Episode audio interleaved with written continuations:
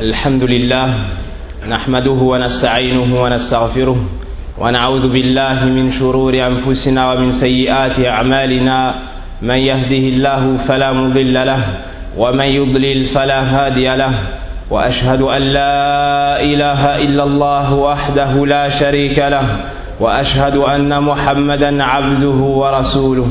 يا أيها الذين آمنوا اتقوا الله حق تقاته ولا تموتن إلا وأنتم مسلمون. يا أيها الناس اتقوا ربكم الذي خلقكم من نفس واحدة وخلق منها زوجها وبث منهما رجالا كثيرا ونساء واتقوا الله الذي تساءلون به والأرحام. إن الله كان عليكم رقيبا.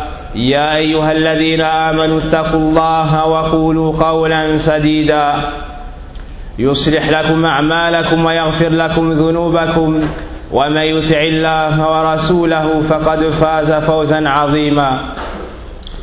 أما بعد فإن أصدق الحديث كتاب الله جل وعلا وخير الهدي هدي محمد صلى الله عليه وسلم.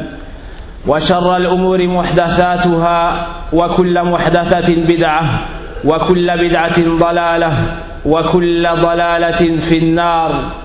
أما بعد أيها الناس يقول الله سبحانه وتعالى في كتابه الكريم من المؤمنين رجال صدقوا ما عاهدوا الله عليه فمنهم من قضى نهبه ومنهم من ينتظر وما بدلوا تبديلا ومن هؤلاء الابرار ومن هؤلاء الاخيار الذين صدقوا مع الله في دينهم عمر ابن الخطاب رضي الله عنه امير المؤمنين ابو حفص ثاني خلفاء الراشدين واول من لقب بامير المؤمنين أسلم في سنة السادسة من النبوة وله سبع وعشرون سنة. كان قويا عظيما وإذا مشى كأنه راكب والناس يمشون. كان رجلا مهابا ولقد أعز الله الإسلام والمسلمين بإسلام عمر رضي الله عنه. وكان بعد ذلك يدافع عن المستضعفين. يقول عبد الله بن مسعود رضي الله عنه ما زلنا أعزة ما زلنا أعزة منذ أسلم عمر رضي الله عنهم. وقال عكرمة رحمه الله تعالى لم يزل الإسلام في اختفاء حتى أسلم عمر. وكما قيل إسلامه كان فتحا وإن هجرته كانت نصرا وإن سلطانه كان رحمه. كان من أحب الناس إلى النبي صلى الله عليه وسلم. لما سئل يا رسول الله من أحب الناس إليك؟ من أحب الناس إليك؟ قال عائشة. قيل له من الرجال. قال أبو بكر.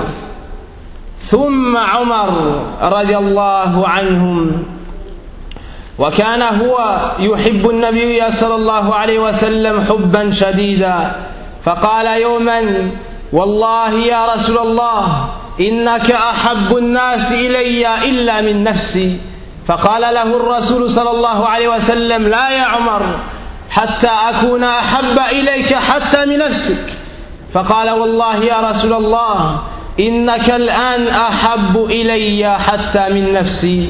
فقال له الآن يا عمر الآن يا عمر. وكان من أعلم الناس وأحسنهم رايا واجتهادا رضي الله عنه. وقد ذكر أنس كما أخرج الإمام البخاري ومسلم أن عمر رضي الله عنه قال وافقت ربي عز وجل في ثلاث. قلت يا رسول الله لو لو اتخذوا من مقام إبراهيم مصلى فأنزل الله عز وجل واتخذوا من مقام إبراهيم مصلى. قلت يا رسول الله إن نساءك يدخل عليهن البر والفاجر فلو أمرتهن بالحجاب فلو أمرتهن بأن يحتجبن فنزلت آية الحجاب. يا أيها النبي قل لأزواجك وبناتك ونساء المؤمنين يدنين عليهن من جلابيبهن. ذلك أدنى أن يعرفن فلا يؤذين. وكان الله غفورا رحيما. ولما أذي النبي صلى الله عليه وسلم من قبل بعض نسائه قال عمر عسى ربه إن طلقكن أن يبدله أزواجا خيرا منكن فأنزل الله الآية. وعند البخاري أن النبي صلى الله عليه وسلم رأى في المنام أنه شرب لبنا ثم ناول فضله عمر أي بقية هذا اللبن لعمر. فأول هذا رؤي هذه الرؤيا فقال النبي صلى الله عليه وسلم هو العلم وقال ابن مسعود رضي الله عنه لو وزن علم عمر بعلم أهل الأرض لرجح علم عمر ذكره الذهبي في السير. كان سباقا إلى فعل الخيرات. تصدق يوما بنصف ماله رضي الله عنه. كان يخرج في الليل ويتفقد أحوال الرعية. وفي ليلة خرج ورآه طلحة فتبعه. فدخل عمر بيتا ثم خرج. فلما أصبح دخل طلحة البيت وإذا بعجوز عمياء مقعدة فقال لها ما بال هذا الرجل؟ قالت إنه يتعاهدني منذ كذا وكذا يأتيني بما يصلحني ويخرج عني الأذى. رضي الله عنه. ما أخلص هذا العمل؟ كان زاهدا ورعا متواضعا رضي الله عنه. قال الإمام الذهبي قال عوام بن حوشب أرادته الدنيا ولم يردها رضي الله عنه. بشر بالجنة بشر بالجنة رضي الله عنه. عن أبي موسى قال استفتح رجل فقال الرسول صلى الله عليه وسلم ائذن له وبشره بالجنة فإذا هو عمر فأخبرته فحمد الله. ولما سعد النبي صلى الله عليه وسلم أبو بكر عمر وعثمان جبل أحد رجف. فقال النبي صلى الله عليه وسلم أسكن أسكن فما عليك إلا نبي. وصديق وشاهدان رواه البخاري. وحديث عظيم أخرجه الإمام البخاري وهو أول ما ذكر في مناقب عمر بن الخطاب رضي الله عنه في صحيحه. عن جابر رضي الله عنه قال قال النبي صلى الله عليه وسلم رأيتني دخلت الجنة. اسمعوا إلى هذا الحديث العظيم. رأيتني دخلت الجنة. إلى أن قال النبي صلى الله عليه وسلم رأيت قصرا. رأيت قصرا. وبجنبه جارية. فقلت لمن هذا؟ قالت لعمر. قالت لعمر. ثم قال النبي صلى الله عليه وسلم فأردت أن أدخله فأنظر إليه فتذكرت غيرتك. يقول النبي صلى الله عليه وسلم هذا لعمر. فتذكرت غيرتك فبكى عمر.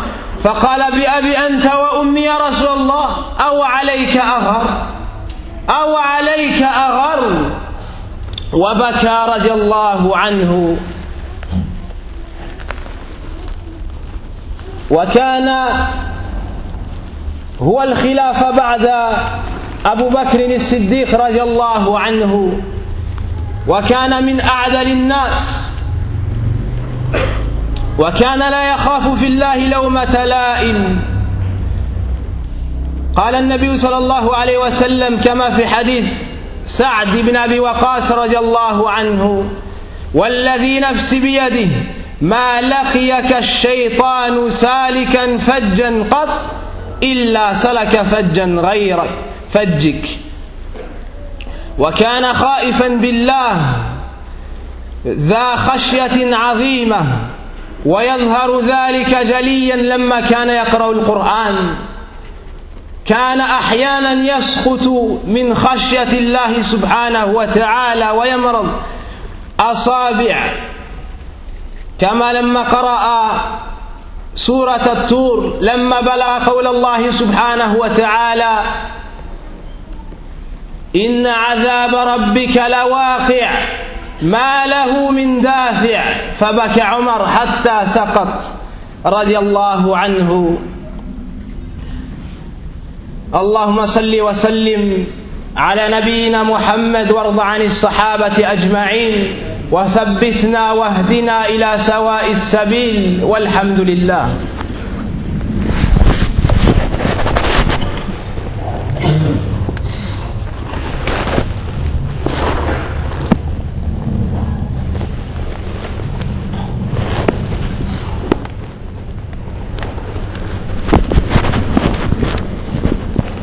الحمد لله رب العالمين واشهد ان لا اله الا الله وحده لا شريك له واشهد ان محمدا عبده ورسوله صلى الله عليه وعلى اله وصحبه وسلم تسليما اما بعد Allah nous dit dans son livre parmi les croyants il y a des hommes qui ont été sincères dans leur engagement vers Allah Certains d'entre eux ont atteint leur fin et d'autres attendent, encore et ils n'ont varié aucunement, c'est-à-dire dans leurs engagements. Et parmi les meilleurs de cette communauté, parmi les hommes les plus sincères et les véridiques dans leurs pratiques religieuses, il y a Omar ibn al-Khattab al-Farouq Abu Hafs radiallahu anhu, qui est le deuxième calife de l'islam le premier à avoir été surnommé le chef des croyants Amir al-Mu'minin. Il s'est converti à l'islam six ans après l'envoi du prophète sallallahu alayhi wa en tant que prophète. Et il avait alors 27 ans. C'était un homme grand, un homme fort, au point lorsqu'il marchait dans la rue, on aurait dit qu'il est sur une monture, sur un cheval, qu'il était à cheval et les gens à pied. Et Allah subhanahu wa ta'ala renforcé par cet homme, par l'islam de cet homme, l'islam et les musulmans. Il défendait les pauvres, il aidait les orphelins et les femmes veuves. Ibn Mas'ud anhu nous dit Nous ne cessâmes de ressentir de la force et de la considération depuis la conversion à l'islam de Omar radiallahu anhu. Et Ikrima nous dit L'islam ou bien on vivait notre l'islam était vécu en cachette jusqu'à ce que Omar radiallahu anhu se convertit à l'islam. Et lorsque Omar radiallahu anhu s'est converti à l'islam, il a proclamé cela au grand jour. Et comme il fut dit, l'islam de Omar était une ouverture, son égir un secours, et lorsqu'il a été gouverneur, cela était une miséricorde. C'est le seul à avoir fait l'égir sans s'être caché de Koufar Quraysh. L'ensemble des compagnons, ainsi que le prophète sallallahu alayhi wa sallam, lorsqu'ils ont quitté la Mecque pour aller à Médine, ont fait cela en cachette. Car Koufar Quraysh les, en, empêchait. Et celui qu'ils attrapaient, ils le torturaient. Et ils en ont même tué certains. billah. Par contre, Omar lorsqu'il a voulu partir à Médine, il est parti à Al-Kaaba, a effectué la circumambulation à Tawaf. Ensuite, il s'est dirigé en face ou bien vers Kufar Quraysh. Il leur a dit Sa'atil wujuh. Ou Sa'atil wujuh. Il les a regardés et leur a dit que vos visages soient défigurés je vais effectuer l'égir vers Médine, que celui qui veut que sa mère le perde, que celui qui veut faire de ses enfants des orphelins et de son épouse une femme veuve, qu'il me suive derrière ce muret. Et pas un parmi ces hommes a osé venir défier Omar radiallahu anhu.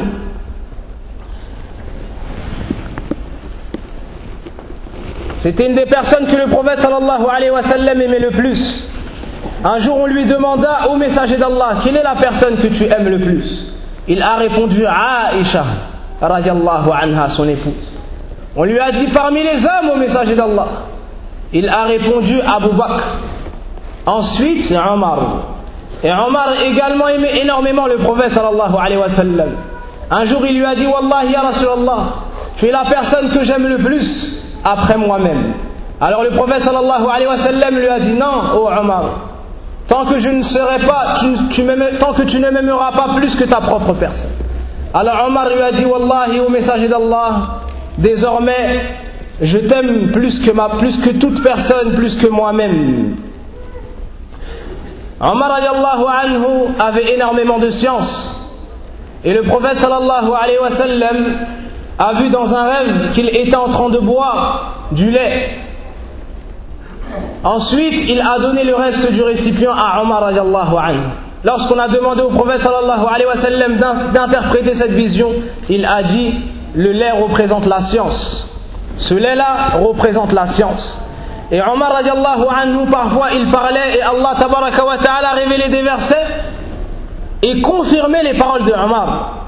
Lorsque Omar radiallahu anhu a dit au message d'Allah, et si, et si on, prenait comme station de prière la station d'Ibrahim Alors Allah a révélé et prenez la station d'Ibrahim comme lieu de prière. Omar bin Khattab un jour est venu voir le prophète sallallahu alayhi wa sallam et lui a dit Ô messager d'Allah, entre chez toi des, gens, des personnes pieuses et des personnes qui ne sont pas pieuses. Et il y a tes femmes. Pourquoi n'ordonnes-tu pas à tes femmes de porter le voile Alors Allah subhanahu wa ta'ala par la suite a révélé le verset du voile qui est dans Suratul Ahzab. Ô messager d'Allah, ô messager ordonne à tes épouses à tes filles et aux femmes des croyants de rabattre sur elles leur grand voile. On pourra ainsi mieux les reconnaître et, on ne leur fera aucune nuisance. Et certes Allah est pardonneur et miséricordieux. Donc parmi les causes du vêtement de la piété, al-hijab, il y a cette parole que Omar anhu a dit au prophète sallallahu alayhi wa sallam. Et un jour, les épouses du prophète sallallahu alayhi wa sallam lui ont causé quelques nuisances de par leur jalousie. Alors Omar anhu s'est mis en colère et a dit Il se peut que si le prophète sallallahu alayhi wa sallam vous divorce, Allah lui donne de meilleures épouses. Et Allah a révélé un verset semblable et a ajouté d'autres paroles. Ibn Mas'ud radiallahu anhu nous dit si on prenait la science de Omar ibn al-Khattab radiallahu anhu et qu'on mettait cela sur une balance, sur un plateau de la balance, puis qu'on prenait la science de l'ensemble des habitants de la terre, la science de Omar serait plus lourde. La science de Omar anhu serait plus lourde. Omar radiallahu anhu est une personne très généreuse.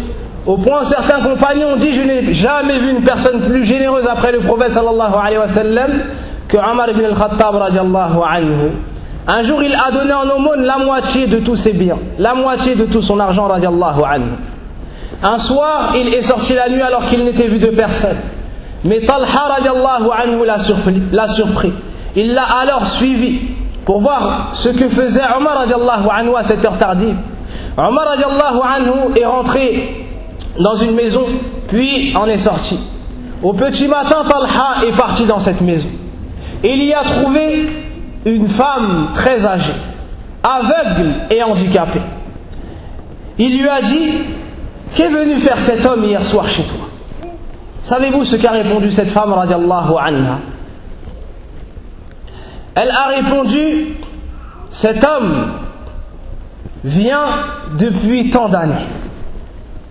Cet homme vient depuis X temps chez moi pour m'emmener tout ce dont j'ai besoin. Subhanallah.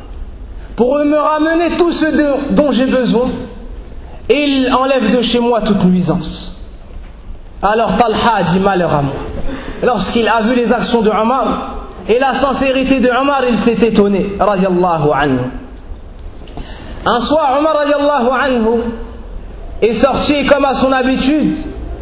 Il regardait l'état de son peuple et s'il trouvait quelqu'un dans le besoin. Alors dans une contrée éloignée de Médine, il a vu un feu. Il s'est approché de ce feu et a entendu des pleurs.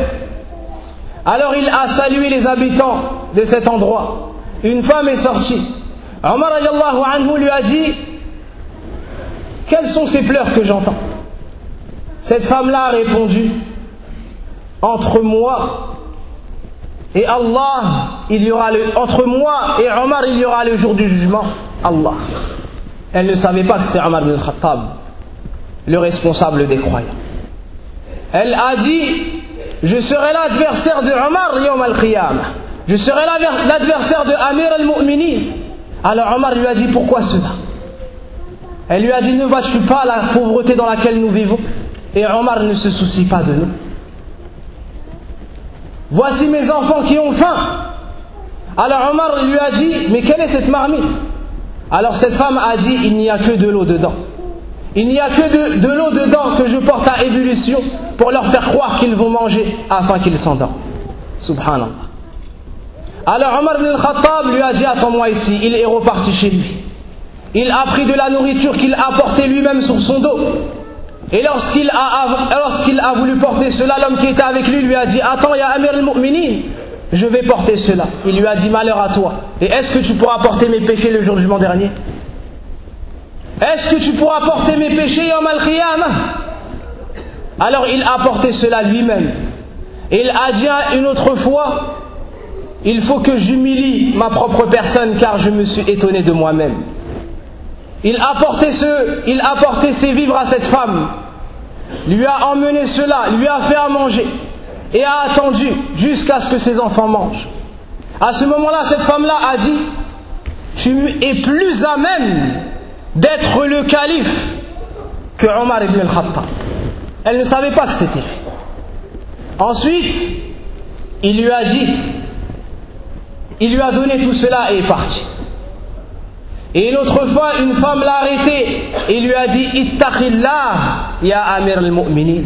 Allah. Et un homme également lui a dit cette parole-là. Omar ibn al-Khattab anhu est descendu de sa monture. Les gens ont eu peur pour cette personne. Omar est venu et lui a dit Khayra fikum illam taquluha wa la khayra fina illam naqbalha. Omar ibn lui a dit Il n'y a aucun bien en vous si vous ne nous conseillez pas. Et il n'y a aucun bien en nous si on n'accepte pas les conseils. Radiallahu anhu. C'était un homme qui s'est détaché de la dunya. Au point où certains anciens ont dit la dunya l'a voulu, mais lui n'a pas voulu de cette dunya. Il était humble. Le prophète sallallahu alayhi wa sallam lui a annoncé la bonne nouvelle du paradis plusieurs fois. Un jour, il a frappé chez le prophète sallallahu alayhi wa sallam. Abu Moussa était le portier. Le prophète sallallahu alayhi wa sallam a dit Ouvrez la porte à cet homme et annoncez-lui la bonne nouvelle du paradis. Lorsque Abu Moussa a ouvert la porte, il a trouvé Omar ibn Khattab. Il lui a dit bonne, bonne nouvelle à toi, le prophète sallallahu alayhi t'annonce la bonne nouvelle du paradis. Omar ibn Khattab a dit Alhamdulillah. Et un jour, le prophète sallallahu alayhi wa sallam était avec Omar ibn Khattab, Abu Bakr, Othman, et Othman sur une montagne, la montagne de Uhud. Et la montagne a tremblé. Le prophète sallam l'a tapé de son pied et lui a dit Tranquillise-toi, ô Uhud, tu n'as sur toi qu'un prophète, un véridique, c'est-à-dire Abu Bakr, et deux martyrs, c'est-à-dire Omar et Othman, radiallahu anhu. Et un hadith des plus magnifiques dans le recueil de l'imam al-Bukhari, le prophète sallallahu alayhi wa sallam nous dit Je suis rentré au paradis et j'y ai vu un grand château. Et j'ai vu à côté de ce château une femme. J'ai demandé à qui appartient ce château. on m'a dit un jeune de Quraysh, Omar ibn al-Khattab. Subhanallah. Le prophète sallallahu alayhi wa sallam a alors voulu entrer dans ce château pour voir comment est-ce qu'il était. Et il raconte cela à qui À Omar ibn al-Khattab. Et lorsque je me, il dit à lorsque je me suis avancé, je me suis rappelé ta jalousie envers tes épouses. Je me suis rappelé ta jalousie, alors je ne suis pas entré et je suis parti. Alors Omar s'est mis à pleurer et a dit Comment est-ce que je pourrais avoir de la jalousie envers toi, au messager d'Allah? Que mon père et ma mère te soient donnés en rançon, au messager d'Allah. Omar ibn Khattab, lorsqu'il a atteint un âge avancé et que la responsabilité lui fut lourde, il a invoqué Allah subhanahu wa ta'ala et a demandé à Allah de le faire revenir vers ses compagnons, a demandé à Allah de récupérer son âme. Pourtant, lorsqu'il emprunte un chemin, le prophète sallam nous dit Tu n'empruntes pas un chemin sans que Shaitan n'emprunte un autre chemin. Et il est mort assassiné par Abu Lu'lu al-Majousi juste avant la prière d'El-Fajr et au moment de mourir, il a envoyé Abdullah, son fils, à Aïcha pour lui demander d'être enterré aux côtés de ses compagnons, aux côtés de Abu Bakr et aux côtés du prophète sallallahu alayhi wa sallam. Aïcha a accepté. Il avait sa tête sur les, dans le giron de son fils Abdullah ibn Umar radiallahu anhu. Il a dit à son fils, Ya Abdullah, pose ma joue sur la tête, sur la terre, pardon. Ya Abdullah, pose ma tête sur la terre il a voulu mourir humilié devant son Seigneur, Allah subhanahu wa ta'ala, dépourvu de tout orgueil. Et il disait, lorsqu'on lui faisait des éloges, tu es les compagnons du messager d'Allah. Souvent le prophète sallam disait, j'étais avec Abu Bakr et j'étais avec Omar. Alors Omar a répondu, ne dites pas cela, Malheur à moi, j'aurais aimé que ma mère ne m'enfante jamais. J'aurais aimé être de la poussière. Et il disait, si j'entendais une personne dire que tout le monde rentre au paradis sauf une seule personne, j'aurais eu peur que cette personne soit Omar ibn al-Khattab. J'aurais tant aimé que ma mère ne m'ait pas mise au monde. Or que par lui Allah subhanahu, wa ta'ala a ouvert de nombreux horizons à l'islam, ça a été un califat, son califat a été un, son califat a été un califat de justice, de piété, et Allah par lui a renforcé l'islam et les musulmans. Et c'est Allah subhanahu wa ta'ala qu'on demande, à qui on demande la permission de suivre le chemin de nos plus prédécesseurs. Et le dernier conseil qu'on se donne après avoir écouté une partie de l'histoire de Omar, après avoir vu sa piété, sa patience dans la religion d'Allah subhanahu wa ta'ala le secours qu'il a apporté à l'islam et les musulmans, on se conseille mutuellement la crainte d'Allah tabaraka wa ta'ala. Et souvent, après la fin du mois de Ramadan, après avoir vu les mosquées d'Allah peuplées de la sorte, après avoir vu ces nombreuses personnes dans les mosquées d'Allah tabaraka wa ta'ala, on les voit se vider. On les voit se vider. Craignez Allah tabaraka wa ta'ala. Et sachez qu'Allah est le Seigneur de l'ensemble des mois. Et sachez qu'Allah vous a ordonné le Coran de l'adorer jusqu'à ce que la mort vous vienne. Et sachez qu'Allah n'est pas que le Seigneur du mois de Ramadan, mais c'est le Seigneur de l'ensemble des mois. Que celui qui adore Allah Azza wa pendant Ramadan, qui a effectué la prière, qui venait à Salat al-Fajr à la mosquée, qui préservait ses prières, celui qui délaissait le haram et qui remplissait ses obligations pendant le mois de Ramadan, qu'il fasse cela pendant les autres mois. Allah subhanahu wa ta'ala ila kulli khayr وأن يتوفنا مسلمين. اللهم إنا أسألك الهدى والتقى والعفاف والغنى. اللهم صل وسلم على المعبوث رحمة للعالمين. نبينا محمد وعلى آله وصحبه أجمعين. سبحانك اللهم وبحمدك. أشهد أن لا إله إلا أنت. أستغفرك وأتوب إليك.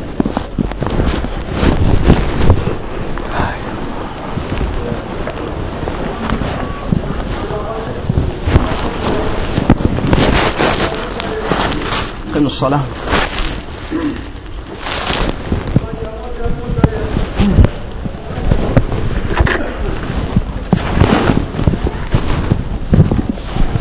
الله أكبر الله أكبر. أشهد أن لا إله إلا الله. أشهد أن محمدا رسول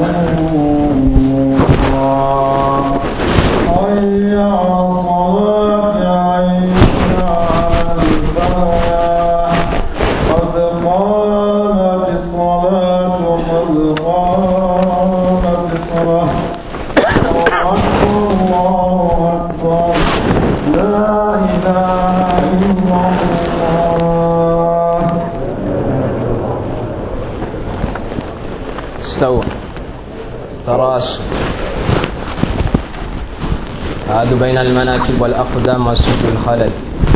تم الصفوف. الله أكبر.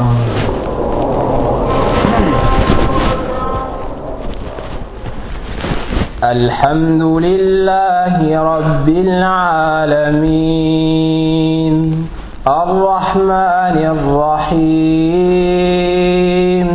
مالك يوم الدين. نعبد وإياك نستعين. اهدنا الصراط المستقيم. صراط الذين أنعمت عليهم. غير المغضوب عليهم ولا الضالين.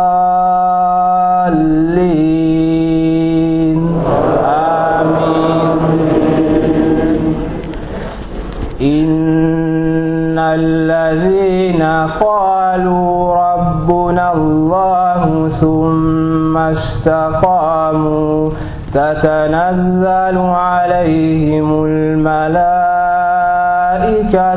ألا تخافوا ولا تحزنوا وأبشروا بالجنة التي كنتم توعدون نحن أولياؤكم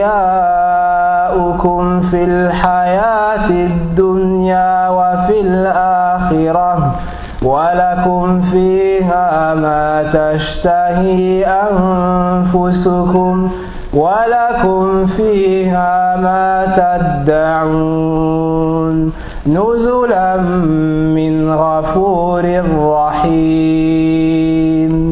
ومن أحسن قولا ممن دعا إلى الله وعمل صالحا وقال إنني من المسلمين ولا تستوي الحسنة ولا السيئة ادفع بالتي هي أحسن فإذا الذي بينك وبينه عداوة كأنه ولي كأنه ولي حميم. وما يلقاها إلا الذين صبروا وما يلقاها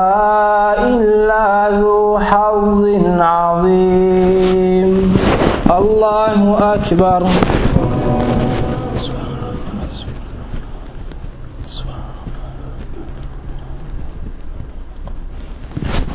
سمع الله لمن حمده.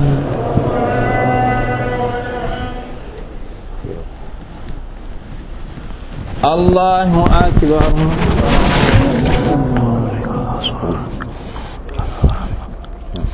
الله أكبر.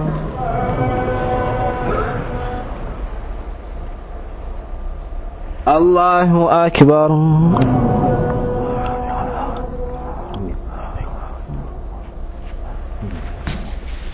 الله أكبر.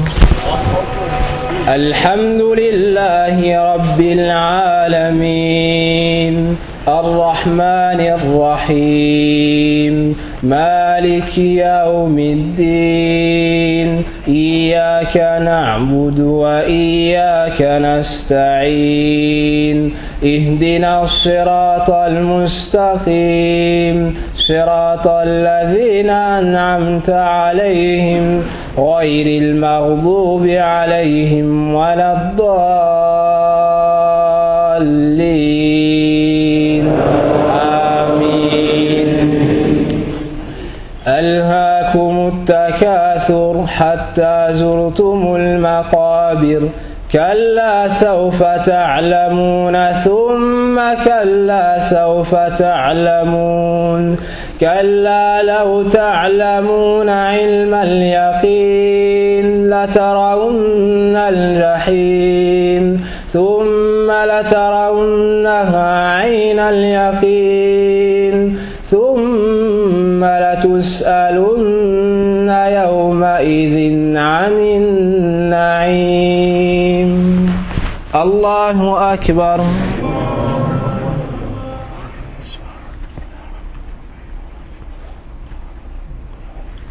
سمع الله لمن حمده. الله أكبر.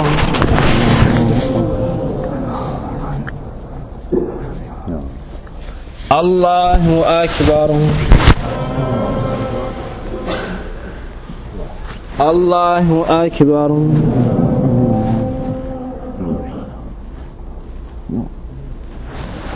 الله أكبر.